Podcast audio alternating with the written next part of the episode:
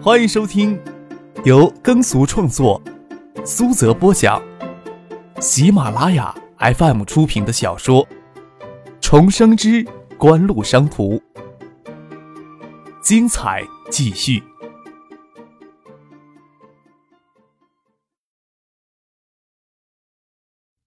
第六百四十集。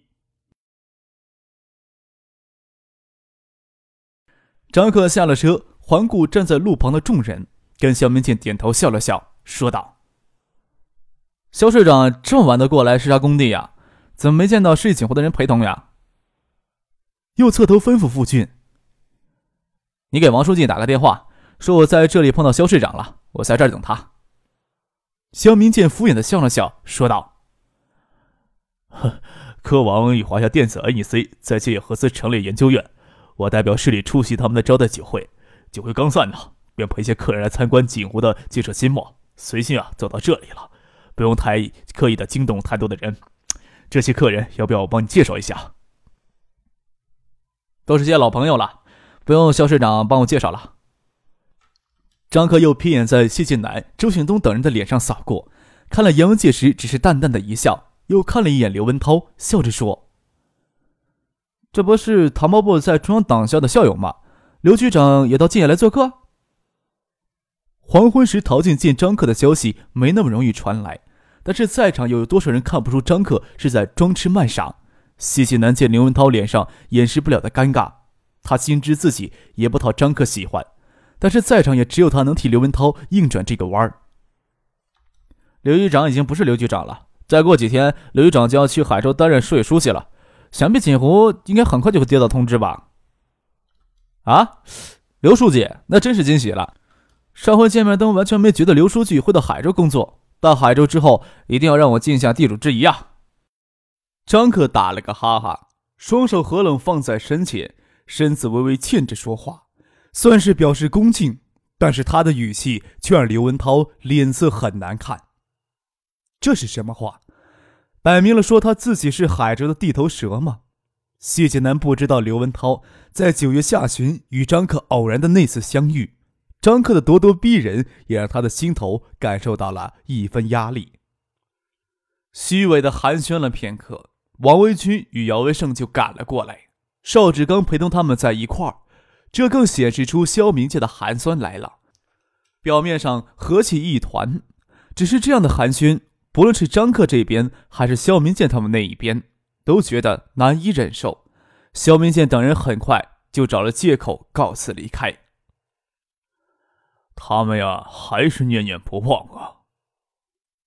看着肖明建等人乘坐的几辆轿车离去，王维军感慨了一声：“土地生长出来的财富，会让很多人呀都大吃一惊的。”张克轻轻的说道。又跟王维军开玩笑的说：“这么晚拉我出来，还不就是看到这一点吗？”王文军笑了笑，又问道：“与海州市的新市委书记见过面了，感觉如何呀？是不是一伙的呀？闻着味就知道了。”张克摇头而笑：“不然怎么说臭味相投呢？当然了，我不是说我自己，我做人呀没那么挑剔。”是他们挑剔我。科王与华夏电子、日本 NEC 的合作进程非常迅速。十八号在建业合资成立了研究院，开发视听影像电子产品。二十八号，合资企业新的科王电器集团就正式在海州挂牌成立了。新科王不仅获得 NEC 转移到国内的生产技术与设备，还获得了华夏电子。谢汉明、谢谢南等共四个亿的注资，还将金山电子园的工厂、设备、人员以低廉的价格并购过来，作为旗下的生产基地，可以说是暂时的将一团死棋给盘活了。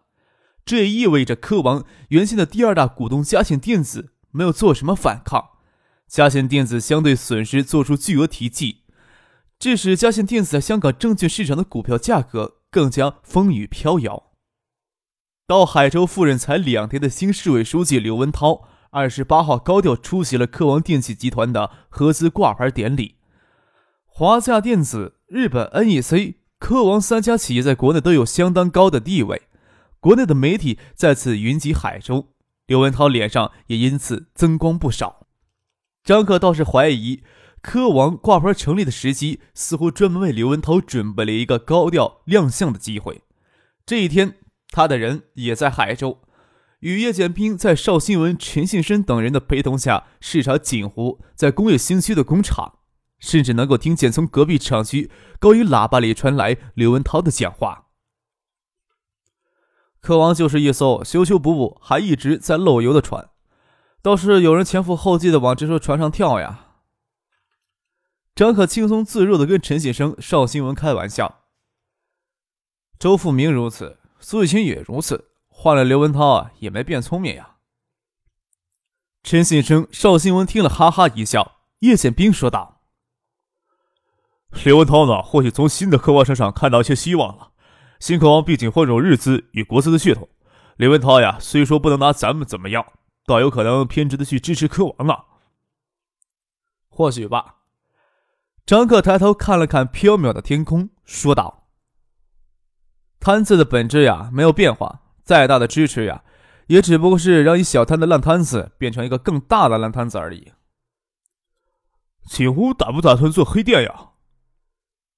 邵新文问道。爱达不做，肖学海也不做吗？近两年呀，没这个打算。多元化的经营虽说能让品牌的价值得到更充分的体现，但是太仓促，形势不好，品牌的价值也不能给无限制的稀释。张可摇了摇头。过两年呀，再考虑也不迟。彩色显像管的电视有必要直接收购国内的工厂就行了。我估计彩色显像管电视市场注定有场恶战，不晓得在恶战来临之前，科王有没有足够的准备时间呀？哼，你现在呀倒是替科王担忧起来了。叶宪兵戏谑的打趣：“我呀，心肠很软的。”张克说道，又哈哈一笑：“哼，免得呀给你们说成幸灾乐祸，还是不要谈科王了。我一直在考虑锦湖要进入黑店市场，未来要奋斗的目标还是高清电视、液晶电视才是大势所趋啊。”叶剑兵、邵新文倒是没有怀疑张可为什么在等离子显示技术与液晶屏显示技术之间，只选择液晶显示技术作为锦湖未来发展目标。锦湖已经掌握了 SN 液晶显示技术，与液晶电视所需要的薄膜液晶显示技术有一定的关联性。再说，锦湖千方百计介入国内稀有金属领域，联合中央与地方机构组建华西矿业集团。最要先做的事情就是控制国内的因出口贸易，而硬金属是液晶屏生产的关键性原料。虽说未来高清电视逐步分成两大阵营，此时的锦湖还没有实力一脚踏两只船，同时发展两种技术。选择液晶高清电视技术作为未来的发展是理所应当的。就算液晶高清显示技术想要得到，也是极为困难的事情。邵新文这次拉了叶剑兵陪他到海州来。还一直谋划东山岛建港事务的叶剑兵，从百忙当中给扯到海州来，倒不是来讨论未来高清电视发展方向的，而是盛兴环球电器旗下的家电连锁产业发展到了现在，旗下在全国各地已经拥有超过八十家的家电卖场，再发展下去，受到的制约已经不仅仅是资金的制约了。叶剑兵抛弃承担起锦湖商事的责任来，将盛兴环球电器的摊子丢到邵新文的头上。盛兴环球电器下一步要怎么发展？邵新文还是想听听张克、叶剑兵的意见。盛兴环球电器高速发展的这两年，各地的家电连锁企业也得到充分的发展。就像海泰电器，虽说受到了盛兴的制约，但是在东海省以及邻近省市发展了十八家门店。发展到现在，这些家电连锁企业与盛兴环球电器共同将国内的市场粗放式的瓜分完毕。接下来的扩张就是要考虑来自其他家家电连锁企业的直接竞争了。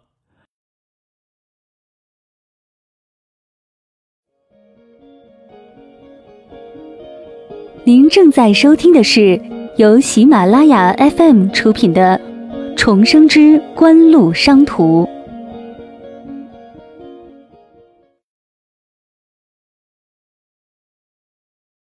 这两年，盛兴在庞大资本的支持下高速扩张，家电卖场、门店又分布在全国各地的大中城市。邵新文也很清醒地认识到，高速扩张会掩盖管理存在一些严重的缺陷。他已经采取了一些措施进行管理上的调整，但是这需要时间。他既不想在与其他家电连锁企业残酷竞争时暴露出一些致命的缺陷，也不想在此时缓下扩张的步伐。张克的建议却很直接：暂时要避免与其他家电连锁业的直接竞争，但是又不能停下来扩张的步伐。那就到盛兴没有扩张到的城市开设手机专营店吧。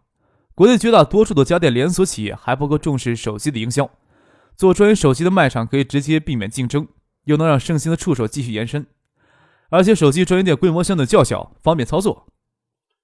你出主意啊，倒是也不忘了这边的好处呢。叶剑兵笑着说。陈先生微微一笑，手机是爱达当前在国内的主营业务，在张克的建议下。盛兴去年就在旗下的家电卖场设立了手机销售专柜，如此再继续开拓手机直营店业务，最先在全国范围内形成完整的手机销售体系，对爱达的手机业务也有直接的促进作用。我呀，就算有私心，你能否认我的主意其实还不赖？张克反问叶剑兵，叶剑兵摊了摊手，对张克这么舔着脸反问，他还真没有好的应对之词。去年十月。国内移动通讯用户总数经过十年的积累，终于突破了一千万大关。然而，在过去一年时间里，国内移动通讯用户新增数量就达到了一千万。从这里么就可以看出国内数字手机市场爆炸性的发展。眼下正步入手机产业的黄金期限，盛兴暂时不宜继续粗放式的开设家电卖场了。管理上的整顿与反思是必须的。那在盛兴依赖既有资源还没有涉及到的城市开拓手机专营业务。无疑是个非常好的选择。张克见叶简兵、邵新文都皱着眉头思量，笑着说：“哎呀，得了吧，我才不相信啊！你们没有考虑过这个问题。在过去一年的时间里边，盛兴家电卖场的手机专柜销售手机八十多万部，为盛兴贡献了近三亿的利润。手机上的利润是哪一类的家电销售能够比的？要是没有考虑到手机专营店的问题，说明你们在企业战略上管理是不合格的。”邵新文笑了笑，说道：“哎呀，在你面前呀，很难装模作样的。手机专营店的模式，张可在去年就提出来了，而且在国内手机市场做大以后，陆续有些城市出现了手机专营卖场的销售模式，只不过都处于发展的初期罢了。说说你的核心问题吧，哪有这么多时间跟你在这里兜圈子的？人家刘书记一通演讲进行到这里也才三十多分钟而已。”张可挠了挠耳朵，抬头看了看斜前方围墙上的高喇叭，在科王工厂里，与爱德厂区就隔着一条两车道的甬道。高音喇叭还在广播里广播刘文涛的即兴演讲。他疑惑地问叶剑兵：“你觉得会不会是刻意的吧？”“啊，什么刻意的？”叶剑兵疑惑不解。“高音喇叭呀，会不会是想对锦湖员工洗脑呀？”可能吧，也许知道咱们今天在海州呢。哼，也算是给咱们点颜色看看了。张克哑然失笑。那盛兴这次的动作幅度大一些，算是还原颜色。盛兴未扩张的二类城市还剩多少呀？什么叫还剩多少呀？邵新文说道：“除了华东地区，其他地区除中心城市发展的旗舰店以外。”其他城市几乎都没有覆盖到，只统计二类以上的城市，差不多有一百座。那就是依托中心城市的旗舰店资源，向周边二类以上的城市发展手机专营店，拟定这个百城百店计划。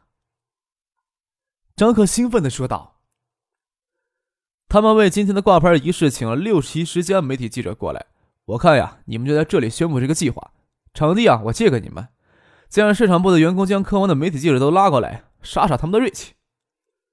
呵呵，陈先生笑了笑。柯文就算获得 NEC、华夏电子的注资，也不可能妄想着要撼动锦湖的地位。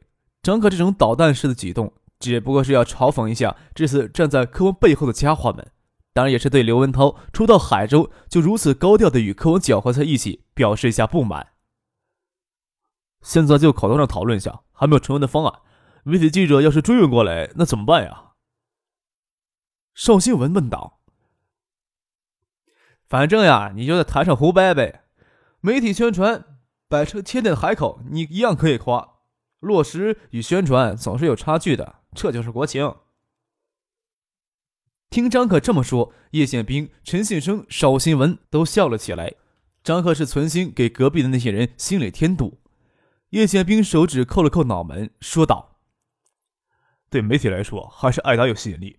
要是这项计划跟艾达没有一点关系，借这里召开记者会，会不会太怪异了些？”呵呵。张克指了指叶宪兵，笑了笑：“ 狐狸尾巴露出来了吧？兜来兜去，还不是要将主意打到这边头上来？”叶剑兵摊了摊手，一副冤屈的模样，说道：“还好，我也是给新闻拖过来的。的确有考虑过手机专营店的问题，只是也没有考虑到同时要在二类的城市都启动。我初步考虑计划规模要小得多，动用的资金也只有一个亿，勉强不会对盛行的资金链造成大的压力。”邵新文老实将叶剑兵出卖了。剑兵看到我的计划书，说规模太小了。哎呀。我也没有夸张到要同时占领所有的二线城市呀。叶启兵笑了起来。哎呀，百城百店呀，这个名字听起来很爽。少说要五个亿，盛兴此时挤出两个亿已经是极限了。我可让新闻照两个月标准改计划，没想到你的信心还要强烈一些呀。差三个亿啊！陈克挠了挠脑袋，问陈信生：“艾达能挤出这笔钱来吗？”锦湖商事倒是不缺钱，但是锦湖商事自成立之初就定下投资的准则：锦湖原有体系下的实业要尽可能的少占用锦湖商事的资金，避免给锦湖商事的资金链造成额外的压力。陈先生说道：“三个亿问题不大。爱达集团此时一个月的净利就超过三个亿，虽说对研究体系投入巨大，但也有一个持续投入的过程，短期内额外支出三个亿。”不会给艾达造成额外的资金压力。叶启兵搓了搓手，说道：“这样呀，就成了盛兴与艾达的合作计划了。媒体才有炒作的热点，这样新闻拟定的方案可以随时先改动一下，应付媒体，先让记者会糊弄过去。”陈先生问道：“真要开记者会的？”“哼，那当然了呀。”叶宪兵笑嘻嘻的说道。总归啊，要让他们心头塞了一根草毛一样的，在那别扭着呢。陈先生笑了笑，打电话将杨云与负责爱达集团手机业务的鲁先生找出来，就当是演戏，也要像模像样的。仅计算叠机业务的广告投放量，品湖旗下的爱达集团与科王相当。但是爱达今年推出两批六款新手机，每次都会对主力款型进行重点宣传，在手机业务上的广告投放量。要远远超过叠机，再加些其他的支线产品的广告投放，爱达在产品宣传与品牌宣传上的广告投放要远远超过科王。这还没有计算锦湖体系内的香雪海、盛兴、星光等企业的广告投放。华夏电子旗下的企业对品牌的塑造还是不十分之重视，虽说旗下产品丰富、品牌众多，总量却远远还不及锦湖。NEC 的产品还没有大举进入中国的消费市场。在中国的广告投放当然就更加不及。企业与媒体关系密切度直接受到广告投放的影响。一家媒体从锦湖旗下企业拿走数百万、上千万的广告费，爱达集团市场部通知他们说有个重要的活动召开记者会，需要他们配合一下，他们不会轻易拒绝的。再说近年来爱达每一次大动作都意味着一则重要的财经新闻出来。在新科王合资接盘仪式的会场。一些有着关系的媒体接到爱达市场部员工的通知，说爱达会在科王这边典礼结束以后召开记者会。虽说爱达的记者会与这边不冲突，但是就有些记者已经沉不住气了。